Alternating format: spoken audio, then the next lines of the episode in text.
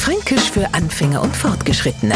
Heute sind wir am Kiefen und zwar mit am langen I und am anzichen F. Das ist ganz wichtig, weil mit Doppel-F wäre Kiefen illegal. Also, Amir Franken kennen natürlich mit Messer und Gabel essen, aber wenn's ums allerletzte geht, no more kieft man. Oder können Sie sich vorstellen, ein Kotelett restlos mit Messer und Gabel zu zerlegen? Na, na, weil spätestens, wenn man auf den Knochen kommt, mo ist letzte Fitzeler roh und weh, klar, Kiefen. Eine schöne, knusprige Gans schreit einfach danach, abkieft zu werden. Das gleiche gilt für Maiskolben und Ribbler.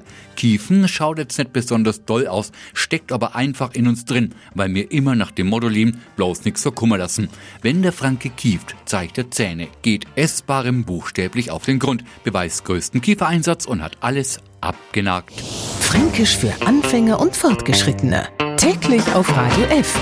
Und alle Folgen als Podcast auf U D E.